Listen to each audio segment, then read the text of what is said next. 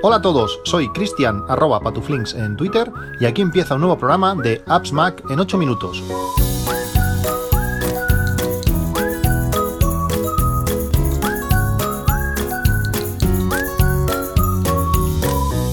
Hola a todos, 10 de noviembre de 2020.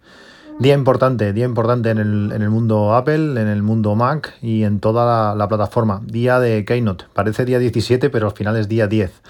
Hemos ganado una semana para ver todo lo que Apple nos tiene que presentar, eh, ver hacia dónde, hacia dónde se enfoca, qué, visión le va a dar a, como digo, toda la plataforma de, de, Mac. No solamente es cambiar ese, esa CPU, esos Apple Silicon, sino pues cómo va a estructurar toda Toda, todos los Macs, eh, si van a utilizar pues, eh, cosas eh, estándar, si van a utilizar dispositivos externos para ampliar, cómo, cómo, va a funcionar todos los, los, los, Macs, desde los portátiles a los futuros Mac Pro. Va a ser un día muy, muy interesante. Sabéis que tengo, tengo la costumbre de, día de Keynote, un rato antes de, la Keynote en sí, pues visualizar eh, la, Keynote eh, previa, la, presentación relacionada con el tema, pues el día que salen los iPhones, pues ver la del año anterior, el día de la WWDC, pues ver también la del año anterior, bueno, ver la Keynote previa sobre ese tema eh, que nos presentó Apple pues en otros, en otros momentos, en otros, en otros años. Y en este caso no sé, no sé qué hacer, no sé si tirar a la a ese cambio de PowerPC a, a Intel allá eh, por el año 2005 y he estado viendo un rato esa, esa presentación. En esa presentación se, se, presentó Steve Jobs nos presentó eh, los widgets en, en, el dashboard. Es algo, algo, algo curioso. También es súper curioso ver pues tanta gente en, en, en, el teatro donde lo, donde lo presentaba gente bien vestida eh, Steve Jobs allá en el escenario em, bueno, son, son momentos históricos diferentes. Eh, a mí particularmente me gusta más cómo lo están haciendo, cómo lo están haciendo ahora. Eh, bueno, veremos, veremos a ver, hay muchas, muchas cosas. Os dejo el enlace a esa, a esa Keynote para que le echéis un ojo. No, no tiene la máxima calidad de, de vídeo. Eh, parece mentira, en estos 13 o 14 años, pues las cosas han cambiado, han cambiado bastante y más cuando Apple no era la que subía directamente el vídeo. Pero bueno, ahí ya nos explican un poco pues el porqué del, cambio de, de, plataforma, del cambio de CPUs y por ahí también puede ir un poco encaminado a lo que van a hacer eh, hoy seguramente con esos primeros, eh, primeros Macs. Han sido días de actualizaciones, nuevas versiones del sistema operativo tanto del iPhone como, como, de los Apple Watch, como del iPad. esperamos que Big Sur, la, nueva versión de, Mac, salga, salga ya mismo, o por lo menos nos anuncien cuándo, seguramente la semana que viene. Eh, tendremos hoy la primera, la primera Golden Master, o bueno, tiene que estar, tiene que estar al, lanzarse. Con las nuevas actualizaciones, pues eh, hemos ganado, eh, bueno, hemos han arreglado sobre todo algunos, algunos problemas. los Apple Watch, en mi caso, no sé cuántas veces me tiré intentando activar que que, el Apple Watch desbloqueara el, Mac para poder entrar, no funcionaba de ninguna manera y vi que era una de las cosas que incluía la, última actualización del Apple Watch y esto ya me lo ha, me lo ha solucionado. También me habéis estado hablando, preguntando, eh, diciendo que os habían gustado mucho las, fundas que, había recomendado en el último podcast. Tenéis de nuevo los enlaces en, la descripción del capítulo, son las fundas para los eh, iPhone 12 12 eh, Pro y también para el 12 Pro Max con sus cristales templados. Los del iPhone 12, 12 Pro son de la marca Spigen, eh, tanto el cristal templado como la funda. Las del Pro Max son el cristal es de Spigen, pero la funda es de Umix. Eh, la tengo aquí al lado. Eh, estoy esperando como, si habéis visto alguna carrera de Fórmula 1, como cuando llega el coche, se lanzan todos a por él, le cambian las ruedas y el coche vuelve a salir, pues algo así. Cuando saque el teléfono de la caja, va a ser directamente colocarlo encima de la mesa en una alfombrita que ya tengo preparada, colocarle la piececita de plástico para poderle colocar el cristal templado, sacar el papelito este blanco ahora que tiene en la pantalla para proteger la pantalla, sacar, meter el cristal templado, meterle funda y quedarse así hasta, hasta que lo entregue a su dueño el año, el año que viene. Eh, la textura de la, de la Umix me encanta, realmente tiene, tiene una suavidad, tiene un toque que, es, que es genial, es algo más gruesa que algunas más finas que llegué a encontrar en algunas versiones. Eh, puedes llegar a encontrar fundas de 0,3 milímetros, esta es de 0,5, pero le da una seguridad, le da un tacto que, es, que es genial. Eh, con muchas ganas de que llegue el teléfono. Eh, tuve bastantes problemas para pedir el, iPhone 12 Pro Max. El viernes. Eh, al final es lo que pasa. Eh, como tengo un nuevo, como tengo el 12 Pro, eh, lo tengo configurado a medias.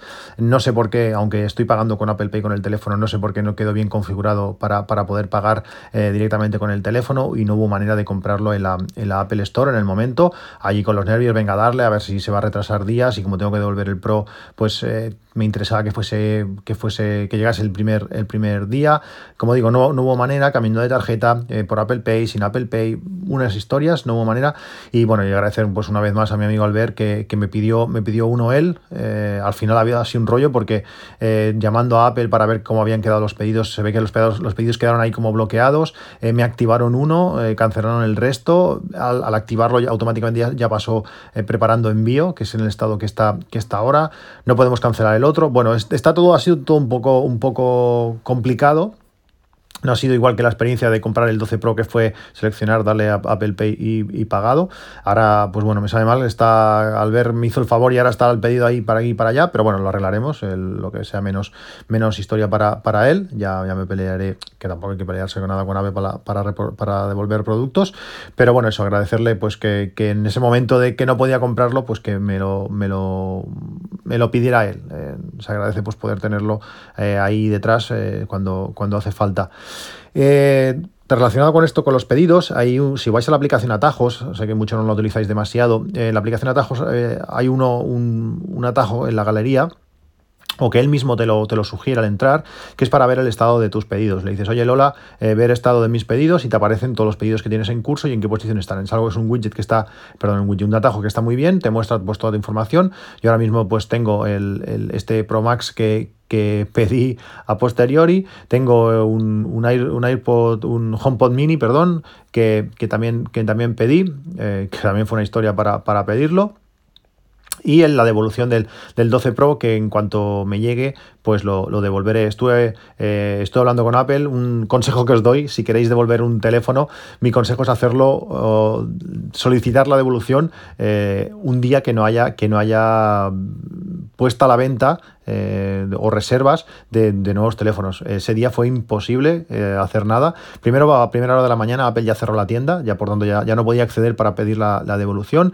Después no podía acceder a mis pedidos, la web estaba totalmente saturada, no, no mostraba los, los pedidos eh, antiguos. sí que tenía una semana ese pedido, pero no podía acceder a ellos.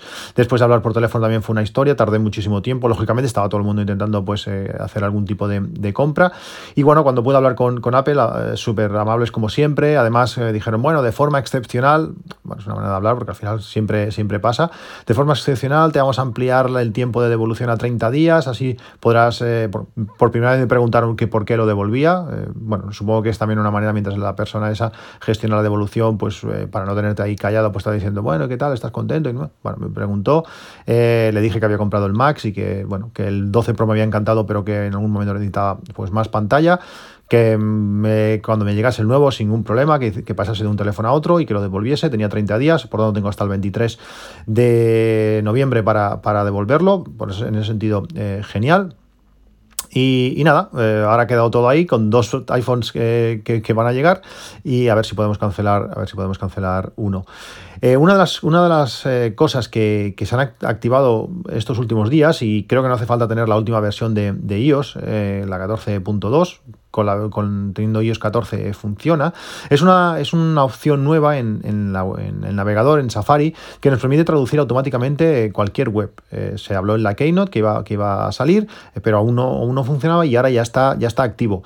Si nos vamos a cualquier página web, eh, que lógicamente que no esté en nuestro, en nuestro idioma, por ejemplo, no sé, vas a, Mac Stories o cualquier web de estas que con, con artículos interesantes, si vamos a, a, la barra de arriba donde, donde ponemos la descripción web, a la izquierda hay dos letras A de diferentes tamaños que nos para cambiar el tamaño, para pasar al, modo lectura, para hacer diferentes cosas, pues creo que es la segunda opción que aparece traducir web. Cuando le damos a este, a este, este botón la primera vez, nos dice que esta es una función que está en beta, que bueno, que si queremos probarla, pues adelante, y pulsamos eso de activar y se activa. La traducción es impresionante. Lógicamente no es perfecta, mm, porque hay algunas palabras que no están bien conjugadas, o, bueno, hay alguna cosa que, que baila, pero realmente eh, si no sabemos inglés de una manera, eh, bueno, si no tenemos un dominio total del inglés, esto nos va a ayudar muchísimo. Además, lo que más me gusta de esta, de esta traducción es que no rompe las webs, por lo menos en las páginas que yo he probado, eh, no, las páginas no, se desconfiguran, no aparecen las imágenes aquí, el texto en pequeño, no, no, no. Además, la, estructura, cuando te lo miras, dices, parece que nos ha traducido, y claro, o te fijas, ah, sí, sí, sí, porque la web no, no ha cambiado nada, eso está, está genial. Como os digo, está en la barra de, dirección donde vamos a escribir la URL donde queremos escribir, donde queremos ir, a la izquierda, en el donde podemos estar las retrasadas, donde podemos cambiar el tamaño de letra y lo demás, pulsamos allí y activamos la traducir. Luego siempre podemos volver a la, versión original y poder ir compara, eh, podemos comparar eh, una versión con la otra o lo que queramos. Es súper cómodo, súper práctico, se lo enseñé ayer a mi mujer y, muy bien. Si necesitamos una, traducción rápida del idioma que sea, a veces, eh, por ejemplo, en inglés me defiendo bien, pero no sé, a veces entras en una web que está en alemán y estás perdidísimo, pues ahí lo puedes traducir. El icono, una vez tenemos la, la web traducida, eh, nos aparece eh, a, esa, izquierda de, la barra de, direcciones, nos aparece el mismo icono de la aplicación que tenemos en, el sistema para, traducir. Sabéis que con iOS 14 se introdujo un traductor donde podemos eh, hablarle y que no, y que, no, que no lo traduzca, podemos pegarle texto, podemos bueno, hacer traducciones rápidas en diferentes idiomas y además lo podemos hacer de forma offline. Si viajamos, pues podemos descargar el diccionario de, del idioma donde vayamos a ir y hacerlo sin necesidad de conexión a internet. Es algo que está, que está realmente bien y al final hay muchas veces que pasa que no te acuerdas. Cuando estás, cuando estás usando el teléfono día a día, pues hay cosas que se, te van, se te olvidan y luego, pues esto estaba aquí, podemos utilizarlo. Esta opción está, está genial. En el último, el último podcast os hablé... Eh, del, atajo que estaba haciendo para, coche, para el coche eléctrico. Eh, hace un montón de cosas, realmente tiene 5 o 6 puntos, calcula un montón de, un montón de cosas habéis sido bastantes de vosotros que, me habéis eh, pedido, pues eso, poder probarlo, poder eh, jugar un poquito con él. Eh, os lo he pasado bastantes, he tenido, la verdad es que he tenido poco feedback, no sé si, es bueno o es malo, no sé si es que funciona bien y, no hay nada que aportar, o no se ha entendido cómo, cómo, configurarlo, o no lo sé, pero como digo, no he tenido demasiado, demasiado feedback, algunos de vosotros sí, sí que lo habéis hecho. la cosa que, lo que me queda es hacer un, configuración, un configurador inicial, al final no hay que, no hay que definirle muchas cosas, hay que decirle, decirle qué tamaño de batería tiene tu coche, qué, a qué velocidad máxima en corriente continua carga. Eh, no sé, tiene un par de, cosas más. Y el consumo, el consumo medio según el ciclo WLTP o el que nosotros consideremos que es el, consumo real que hace, nuestro, que hace nuestro coche. Al final son tres o cuatro parámetros lo que hay que configurar. Estoy intentando hacer un configurador inicial. Lo que pasa es que eh, Atajos te permite, una vez que, te instalas un atajo nuevo en tu, en tu nuevo dispositivo, te permite decir que le haga preguntas al usuario. Pues eso, que te pide esas cuatro, esos cuatro, esas cuatro cosas. El problema está que no lo, no lo he hecho nunca, eh, no, he configurado estas preguntas iniciales nunca. Y a la hora de probarlos es un poco rollo porque se te, aparece la primera vez que, instalas ese, ese, atajo. Y no puedo probarlo porque no me lo voy a instalar yo cada vez o tengo que probar en otro dispositivo. No sé bien bien cómo hacerlo. Aparte que se me ha juntado con la primera semana, cuando sabéis que trabajo a turnos, mi, mi turno rotativo se compone de cinco semanas. La primera y la última son las más complicadas por cómo caen medio de la semana, fin de semana de noches, que para mí esos días no existen. Al final estás trabajando, durmiendo, trabajando, es un poco, es un poco rollo. Pues me ha pillado en este punto y estoy ahí ahí, pero bueno, en pocos días espero lanzarlo eh, obtener más, más feedback y sobre todo, pues lo más importante, que, os sea útil. Sois bastantes eh, los que tenéis coche eléctrico, también he podido hablar muchos, con muchos de vosotros que tenéis coche, eléctrico, cómo lo utilizáis y lo bien que os va y lo que os habéis ahorrado. Eh, es genial poder hablar de, esto, de estos temas, me, gusta, me gusta mucho estos temas. Y bueno, como digo, pues poder lanzar definitivamente el atajo y que, y que, lo aprovechéis, que os pueda servir pues, para calcular cuánto tiempo tenéis que cargar en este sitio otro, o cuánto os ha consumido el coche, o no sé, o si vais a poder llegar, o bueno, diferentes cosas que, que, este atajo hace. Cuando lo tenga todo listo, eh, pues os lo lanzaré y ya os avisaré. Y por último, os quería hablar de un dispositivo también relacionado con, con el coche, pero ya no solamente con el, con el coche eléctrico, es un, es un dispositivo que está especialmente pensado o que, o, que funciona mm, idealmente con coches de, de, del grupo BAC, pues ya sea Volkswagen, ya sea SEAT, ya sea Porsche, ya sea Skoda, que es un, es un, ODB, es este cacharrito que se conecta en un puerto especial que tienen todos los coches desde el año ni se sabe, del año 2000 o, antes, que se conecta, bueno, y sirve para, para, bueno, pues para ver estadísticas, para ver datos, para, para ver diferentes cosas, información de nuestro, de nuestro coche. Este en concreto, el el que mejor funciona, eh, que todo el mundo recomendaba, es uno que se llama ODB 11. Como digo, se conecta a este puerto ODB y además de, ver datos, que para un coche eléctrico es muy interesante, permite hacer modificaciones, permite cambiar configuraciones que el fabricante no permite en sus menús. Eh, por ejemplo, mi, mi Seat no permitía, no permitía autobloquearse, en autobloquear las puertas cuando el coche se, movía. Pues con este OBD11 te, te, entras, configuras, le cambias un parámetro y a partir de en cuanto pasa de 15 km por hora el coche se bloquea solo y cuando paras y sacas la llave el coche se vuelve a abrir. Eso te da seguridad pues en un semáforo que no te puedan abrir las puertas y, esto. No es un dispositivo barato, aparte de mostrar muchísima información, de eliminar los fallos y de otras muchas y, de, bueno, y más cosas, hace, hace, hace de todo y sobre todo pues eso permite meterlo en diferentes coches y hacer, y hacer cosas diferentes y que de otra manera sería imposible. Pero como digo, no es un dispositivo barato, ronda los 100 euros. Tenéis el enlace en las notas del podcast para que le echéis un, ojo. Es un cacharrito súper pequeñito, se conecta a la aplicación del móvil y permite hacer todo, todo esto. Pero bueno, para algunas eh, cosas puede funcionar bien. Eh, si tenéis algún problema en el coche, pues permite ver qué le está pasando o permite eliminar el error, permite hacer diferentes, diferentes cosas.